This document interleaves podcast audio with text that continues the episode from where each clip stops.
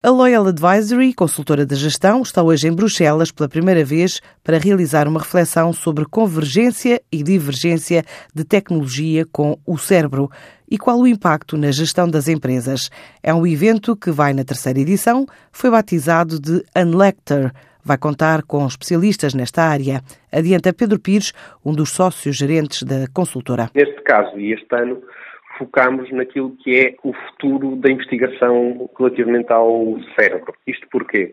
Porque consideramos que a consultoria do século XXI estará muito dependente daquilo que são os desenvolvimentos da investigação no cérebro. E, de certa forma, a discussão andará em torno da convergência ou divergência da tecnologia com o cérebro, ou seja, de que forma é que a tecnologia nos permite ter um cérebro mais competente e potente, mas também inversamente de que forma é que a tecnologia pode criar problemas para um cérebro que, em termos evolutivos, tem as suas limitações.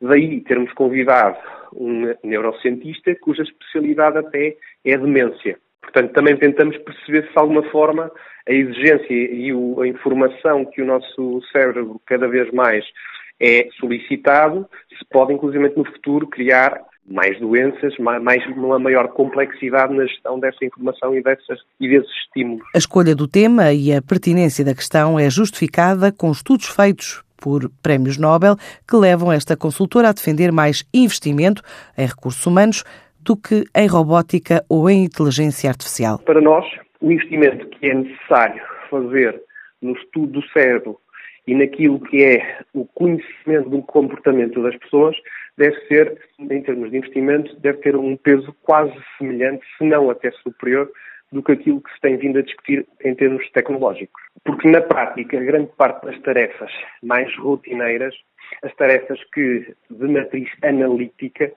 serão muito provavelmente desenvolvidas por inteligência artificial ou tecnologia.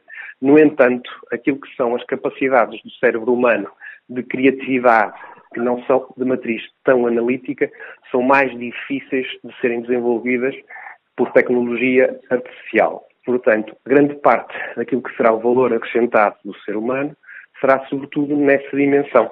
E essa dimensão é, de facto, mesmo em termos de gestão, aquilo que orienta as empresas não exclusivamente a matriz analítica, ou seja, os Excel, as contas, a pura gestão financeira da companhia, mas naquilo que é a definição estratégica, a identificação das vantagens competitivas, etc., depende aí, sobretudo, do ser humano e da sua capacidade de tomar decisões. A Loyal Advisory, fundada em 2014 em Portugal, está focada no mercado europeu. Nos últimos três anos tem duplicado o volume de negócios, varia entre os 800 mil a 1 milhão e 200 mil euros.